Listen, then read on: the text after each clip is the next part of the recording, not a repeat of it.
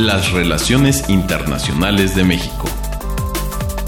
Un espacio de diálogo y análisis del escenario global desde México. México no está solo y lo que sucede en el mundo nos afecta a todos. Presentado por Radio UNAM y el Instituto Matías Romero de la Secretaría de Relaciones Exteriores.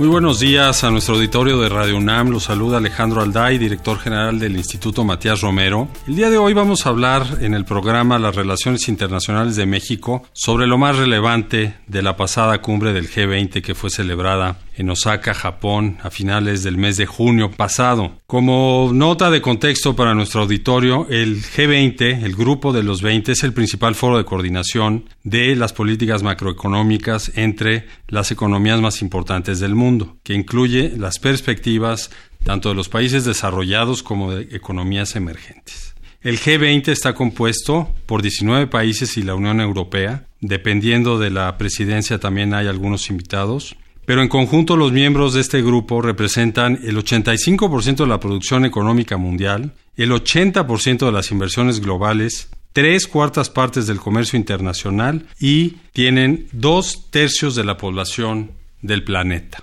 Para profundizar sobre este tema se encuentra con nosotros el embajador Julián Ventura, quien es subsecretario de Relaciones Exteriores de la Secretaría de Relaciones Exteriores. Julián, ¿cómo estás? Muy buenos días. Buenos días, eh, Alejandro. Me da mucho gusto estar aquí en el programa y en el Matías Romero. Gracias, es un honor para nosotros. Debo decir que además Julián Ventura es el Sherpa de México ante el G20 y quiero empezar con esa parte. ¿Nos puedes explicar qué es un Sherpa y cuáles son las funciones que desempeña en el contexto del G20? Con mucho gusto. Bueno, los Sherpas son los negociadores de los resultados del proceso del G20. El término eh, tiene su origen en un grupo étnico de Nepal, que son pues, conocidos mundialmente como los guías de los expedicionarios en el Himalaya hasta las cumbres de la cordillera. El término se usa en la diplomacia para los funcionarios que preparan el camino para los jefes de Estado y de Gobierno hacia una reunión cumbre. En el G20 hay eh, dos procesos de negociación que avanzan en paralelo. El primero es el canal de finanzas, lo encabezan los ministerios de finanzas y ahí se ven los temas puramente económicos y financieros. En el caso de México es el subsecretario de Hacienda quien encabeza el equipo mexicano y el segundo canal es el canal conocido como el de los Sherpas, donde vemos los asuntos que tienen una vertiente más política. Los Sherpas somos generalmente diplomáticos o funcionarios de los equipos de política exterior, de los jefes de Estado o de Gobierno y nos reunimos varias veces antes de la cumbre para ir acercando posiciones y forjando consensos. Sobre ese papel de los Sherpas en la parte política, ¿qué nos puede compartir, subsecretario, considerando el breve intervalo que me dio entre la cumbre de Buenos Aires, que fue a finales de noviembre del año pasado, y esta más reciente, celebrada en junio en Japón? Fue de entrada un proceso muy intenso. Las cumbres usualmente son hacia el otoño, entre septiembre y noviembre de cada año. Acabábamos, como mencionas, de celebrar la reunión de Buenos Aires. En este marco, bueno, el país anfitrión tiene cierto margen de maniobra para la programación de sus reuniones y en este caso estaban programadas, se realizaron de hecho un mes después elecciones parlamentarias en Japón, en la Cámara Alta de la Dieta japonesa y por ese motivo Japón eligió realizar su cumbre en junio, lo cual solo nos dio pues un espacio mucho más reducido. Esto se puede hacer de esta manera porque el G20 pues es un mecanismo informal y flexible. Cada presidencia fija el calendario de acuerdo a sus prioridades. De hecho, cuando México preside el G20 en 2012 la cumbre se realizó también en un mes de junio, se realizarían elecciones presidenciales pocas semanas después. Desde luego se busca consultar a toda la membresía pues para asegurar que pues se dé un respaldo amplio a la forma en que cada presidencia concibe la secuenciación de sus reuniones. Además, pues creo que es importante tener presente que el G20 incluye varias reuniones más allá del segmento de los Sherpas, incluye reuniones ministeriales. Durante la presidencia japonesa se celebraron siete ya en los temas del turismo, el comercio, las finanzas, empleo y agricultura. sesionan también grupos técnicos. En este proceso México copresidió con Japón el grupo de trabajo sobre combate a la corrupción. También se han generado varios grupos eh, llamados grupos de acompañamiento. Permiten que actores no estatales, empresas, ONGs, jóvenes, eh, mujeres aporten ideas e insumos a los líderes. Todo esto va sumando a la coordinación que se espera alcanzar entre los países participantes y de alguna forma aterrizar una agenda que trascienda las decisiones burocráticas y que busque una mayor inclusión de las sociedades en su conjunto, porque finalmente lo que hace el G20 es enviar señales políticas, líneas de acción sobre temas torales de la agenda internacional más allá de los financieros y en la medida en que incluyas a amplios sectores de la sociedad en estos procesos, pues tienes una mayor, a mi juicio, sostenibilidad de los resultados de las reuniones en el tiempo entre cada proceso de cumbre. Déjeme interrumpirlo en este punto, subsecretario. Hablando de la inclusión de la sociedad para los trabajos finales del G20 y del margen que tiene el país que organiza la cumbre, me llamó mucho la atención el lema que escogieron los japoneses sobre sociedad futura enfocado en lo humano. ¿Cuál fue la importancia, digamos, de este lema en los trabajos de la cumbre de Japón también viene reflejado en la declaración como la sociedad 5.0. ¿De qué manera Japón perfiló, digamos, este lema a través de los trabajos de la reunión de Osaka para llegar a sectores de la sociedad a los que pretende llegar finalmente el G20 como producto de sus deliberaciones y de la implementación de parte de sus acuerdos?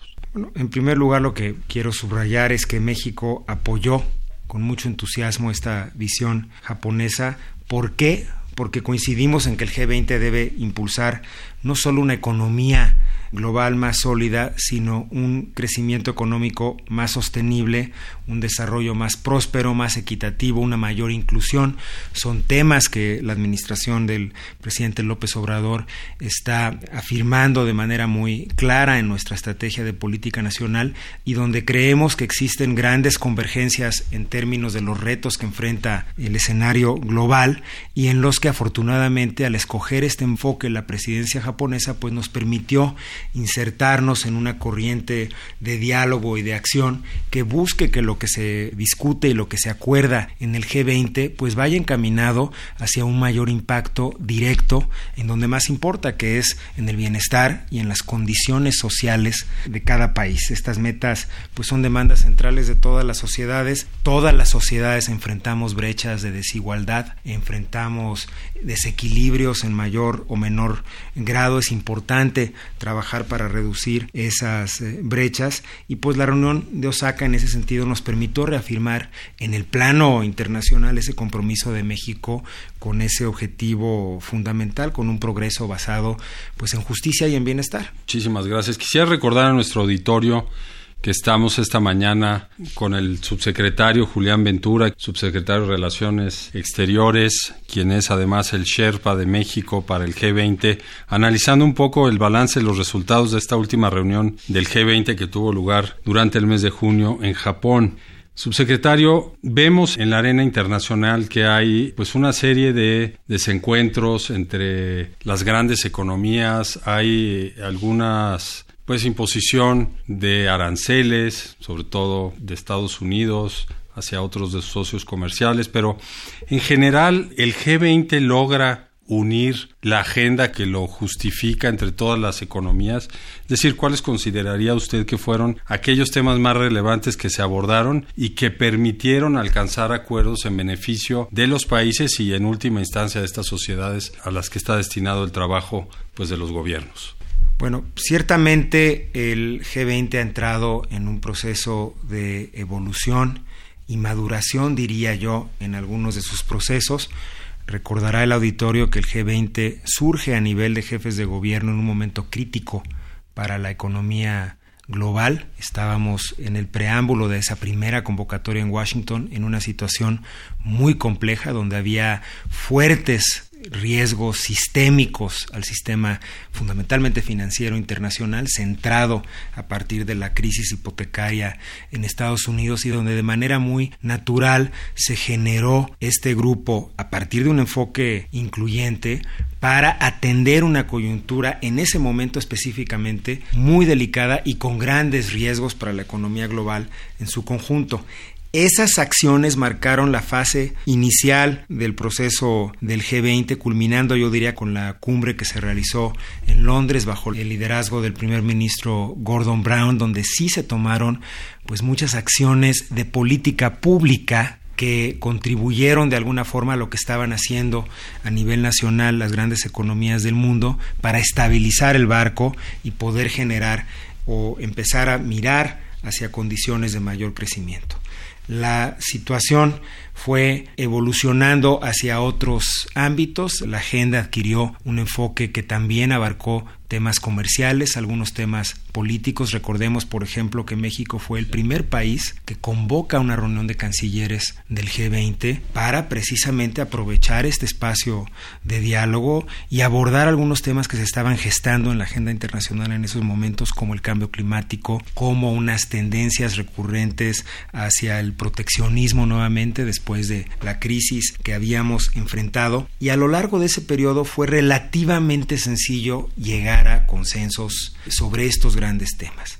Esa no es la situación ahora. El G20 se ha vuelto un espacio donde se refleja el grado de incertidumbre que existe en el escenario global, una turbulencia, un grado de impredecibilidad, donde diversos países han impulsado, y fundamentalmente Estados Unidos en este caso, un cambio sustantivo en sus posiciones sobre temas torales, y eso ha dificultado que lleguemos a los niveles de ambición que la situación global exige y también de manera más práctica para generar consensos.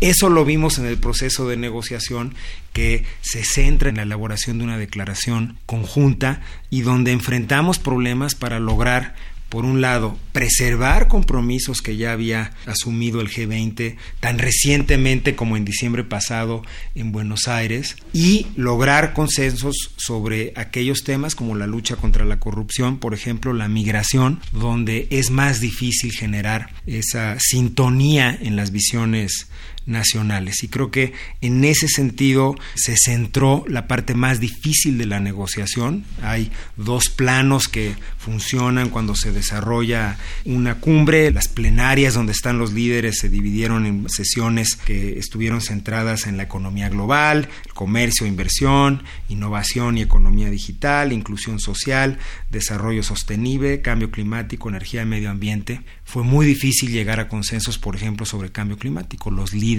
tuvieron que entrar ya en la fase final de la cumbre, liderados en muchos aspectos por la canciller federal alemana y el presidente de Francia, para que pudiéramos mantener los compromisos en materia de cambio climático que se asumieron en Berlín. Y por otro lado, México logrando que el tema migratorio en todas sus dimensiones, a partir de un enfoque de cooperación, pueda mantenerse como una parte integral de la agenda hacia el futuro. Al final es una declaración política, no es vinculante, pero el G20 sí manda una señal muy poderosa en vísperas de una serie de reuniones que generalmente tienen lugar hacia el final del año. Este año tenemos pues la Asamblea General de las Naciones Unidas con un enfoque en el cambio climático, una reunión de alto nivel, una reunión de alto nivel también sobre cooperación para el desarrollo, una reunión ministerial de la OMC muy importante donde se van a atender algunos temas vinculados a la reforma de ese organismo, a la parálisis que se ha enfrentado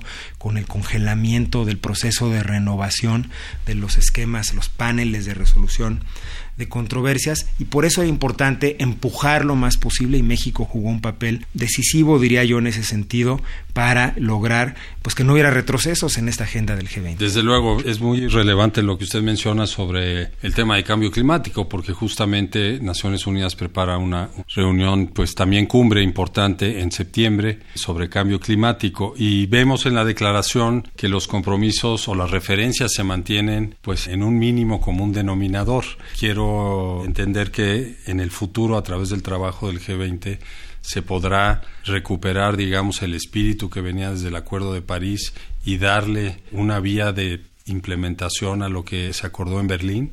Eh, así es, el objetivo fundamental era reafirmar la importancia de mantener los compromisos derivados de la cumbre de París, de la COP de París. Una delegación, en este caso Estados Unidos, acompañó ese consenso siempre y cuando se reflejara también la posición de Estados Unidos vis a vis ese acuerdo. Como ustedes saben, eh, Estados Unidos ya no forma parte de los acuerdos de París y por eso la urgencia de mantener ese compromiso y esa señal política que esperemos con la cumbre que viene en las próximas eh, semanas. Es septiembre, si mal no recuerdo, estuvo el secretario general de la ONU en las reuniones del G20 acompañado de su representante especial para esa reunión, que por cierto es un diplomático eh, mexicano, el embajador eh, Luis, Alfonso de Alba, precisamente para hacer un marcaje personal con todos los líderes, para actualizarles sobre cómo viene la discusión en Nueva York y para pues hacer ver que sí la señal que se mandara desde Japón iba a ser muy importante, iba a tener una resonancia más allá del espacio del G20 que podría en cierta forma ayudar políticamente a lo que vamos a tener que enfrentar como Estados miembros y participantes en este proceso en septiembre. Subsecretario, vamos a dar un giro a la participación en concreto de México durante el G20. Usted ha mencionado que México acompañó la visión de Japón para los trabajos de esta reunión cumbre. Ya nos narró cómo se logró incluir el tema de migración. Le pediría si puede explicar un poco más sobre esto. Pero sobre todo quisiera yo preguntar, ¿existe coincidencia entre los temas prioritarios del G20 con los del nuevo gobierno de México? Es decir, veo que mantenemos muy buenas alianzas entre los miembros del G20. Y lo pregunto porque es la primera reunión del G20 a la que participa el nuevo gobierno mexicano. Así es y es un punto fundamental. Como comentábamos, enfrentamos un contexto internacional muy difícil. El G20 fue una oportunidad para que presentáramos nuestra visión nacional sobre estos temas fundamentales que rigen la acción del nuevo gobierno de México, pero también enviar un mensaje de reconocimiento de México como uno de los actores que pueden ayudar a forjar consensos, a cerrar brechas, a hablar con diversos bandos desde diferentes perspectivas, con una gran credibilidad y poner sobre la mesa opciones creativas para generar consensos ante estos temas que estábamos examinando. Desde el punto de vista diplomático, la principal guía de nuestra participación, y es algo que hicimos explícitos desde el primer momento, cuando vamos por primera vez a la reunión preparatoria, lo primero que hace la delegación de México es señalarle a la presidencia japonesa en ese proceso que México iba a tener una participación constructiva para, en primer lugar, que la presidencia japonesa, un socio fundamental para México, por muchas razones, fuera exitosa, fuera un ejercicio que lograra cumplir con los objetivos que se fijó la presidencia, pero también una señal de que íbamos a ser constructivos para ser un factor no de división, sino de consenso. Creemos en el multilateralismo, creemos en el derecho internacional y en un sistema basado en reglas, sabemos que se requiere paciencia para construir acuerdos y eso fue muy claro en esa recta final del proceso de negociación de la cumbre. Y pues tenemos en este sentido socios variables en un proceso que es más amplio que el G20 cubre nuestra presencia en Naciones Unidas, por ejemplo, también otros esquemas informales de diálogo, como el grupo MICTA, que surge precisamente de las reuniones del G20 y que México coordina este año con Indonesia, la República de Corea, Turquía y Australia, permitió también presentar una visión de nuestra perspectiva regional. Y aquí el canciller Ebrard pues fue muy enfático en presentar los retos que enfrentamos en Centroamérica, presentar las líneas generales y los avances del plan de desarrollo integral, donde había un enorme interés por parte del grupo en escuchar la visión mexicana y donde hay estados, donde hay países dentro del G20 que ya sea colectivamente en el marco de la Unión Europea o bilateralmente como España, Alemania, Corea, en el caso de Asia, pues han ya hecho y manifestado un apoyo explícito a la iniciativa mexicana, este proceso colegiado para atender las causas que generan pues la problemática migratoria que estamos experimentando en este momento a partir de la situación en el Triángulo del Norte en Centroamérica. Muy bien, subsecretario eh, Julián Ventura, parece no quedar duda de que a través del despliegue diplomático que se hizo en todo el trabajo preparatorio y en la reunión cumbre, el balance general de la participación de México pues es positivo, tomando en cuenta, por ejemplo, nada más este último tema sobre la migración. Pero es casi obligado preguntarle si tuvo algún impacto la ausencia del señor presidente López Obrador en la reunión de líderes del G20. Pues es algo de lo que ya se ha hablado en medios y el propio presidente lo ha explicado. Así es, eh, ciertamente la política o la diplomacia de cumbres tiene diversas eh, prácticas y modalidades en las que se desenvuelve ese proceso. El presidente de la República pues, ha sido muy claro desde el primer momento, sobre todo al inicio de su gestión, cómo concibe la fase inicial de este gobierno y donde el canciller Ebrard, en este caso junto con el secretario de Hacienda, llevó la participación mexicana a la cumbre. Yo lo que puedo decir es que México estuvo presente, el canciller, la voz de México, en todos los espacios formales, informales, públicos y privados de la cumbre, donde hubo un gran interés en escuchar la visión nacional del nuevo gobierno y ver cómo en la práctica México, a través de la participación del canciller y de su equipo, estaba contribuyendo a desatorar pues temas muy complejos. Ya varios Estados miembros del G20 habían hecho visitas a México. Tú mencionabas al inicio del programa cómo está la integración del G20, pero creo que es importante quizás destacar cómo es un proceso incluyente que no está limitado estrictamente a los miembros del grupo. Evidentemente están los 19 países miembros y la Unión europea, desde Alemania hasta Arabia Saudita, Argentina, Brasil son los otros latinoamericanos, la República de Corea, países europeos, Japón, Sudáfrica, con quien desarrollamos una muy buena comunicación, pero participa también, por ejemplo, España como invitado permanente los directivos, los, los, titulares de los principales organismos internacionales, desde la OSD, la ONU, el Banco Mundial, la OIT, también hay un sistema que permite que se invite a la dirigencia de la Unión Africana, que en este caso es Egipto, a PEC, que en este caso recae en Chile, la ANSEA, que en este caso recae en Tailandia. Entonces hay una cada vez mayor representatividad,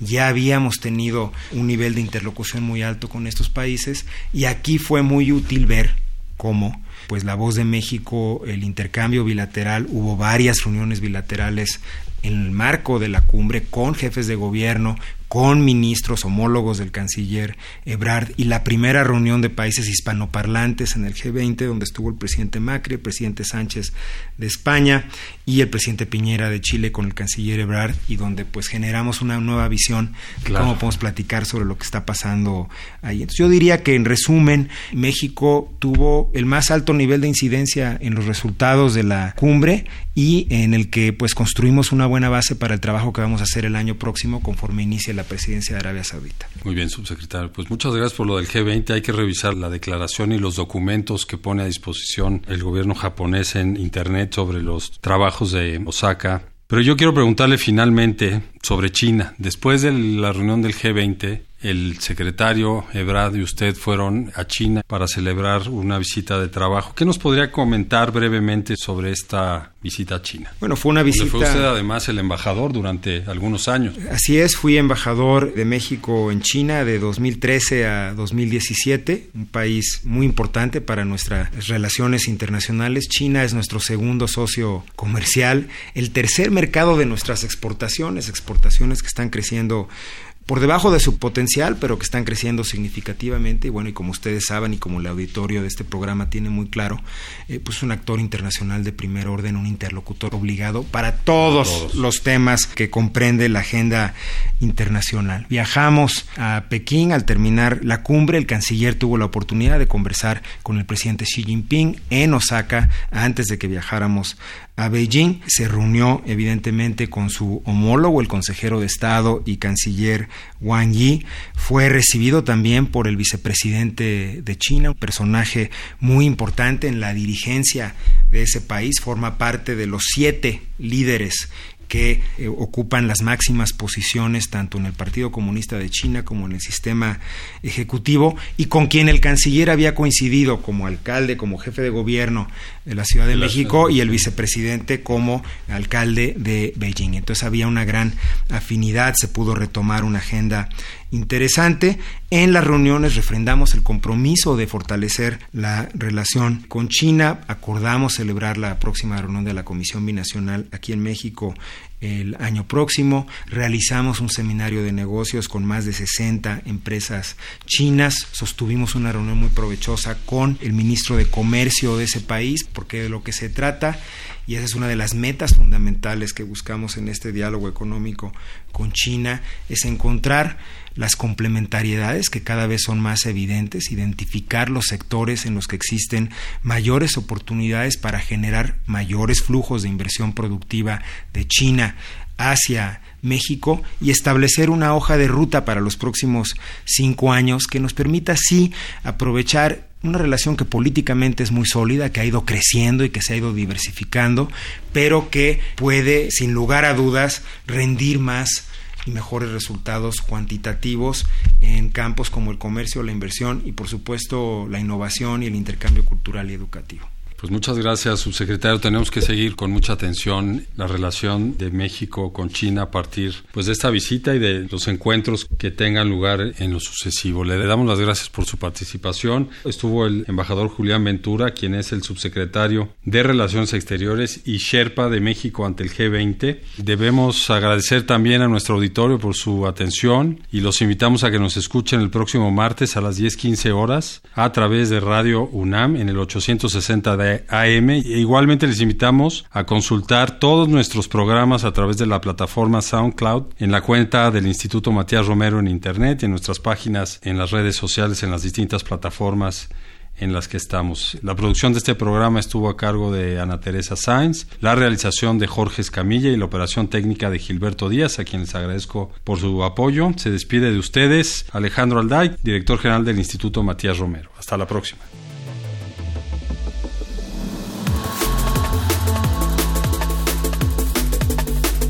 Las relaciones internacionales de México. Un espacio de diálogo y análisis del escenario global desde México. Presentado por Radio UNAM y el Instituto Matías Romero de la Secretaría de Relaciones Exteriores.